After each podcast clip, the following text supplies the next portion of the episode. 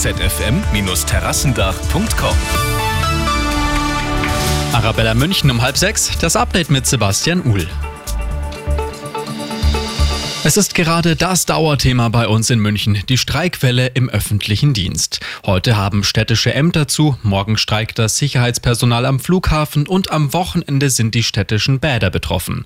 Alle Infos zu den Streiks finden Sie auf radioarabella.de. Währenddessen rücken auch noch unbefristete Streiks bei der Deutschen Post näher. In einer Abstimmung haben sich fast 86 Prozent der Verdi-Mitglieder des Unternehmens gegen das bisherige Angebot und für Streiks ausgesprochen. Erstmals wird aber morgen weiter verhandelt.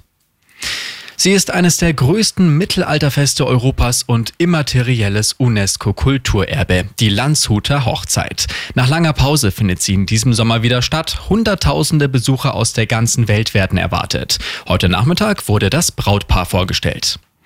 Der Blick in die Region. Damit alle Kinder sicher zur Schule kommen, sucht die Gemeinde Hebertshausen aus dem Landkreis Dachau noch Schulweghelfer. Vor allem für den Überweg an der alten Dorfstraße werden noch dringend Helfer gebraucht. Wer Interesse hat, meldet sich im Hebertshauser Rathaus.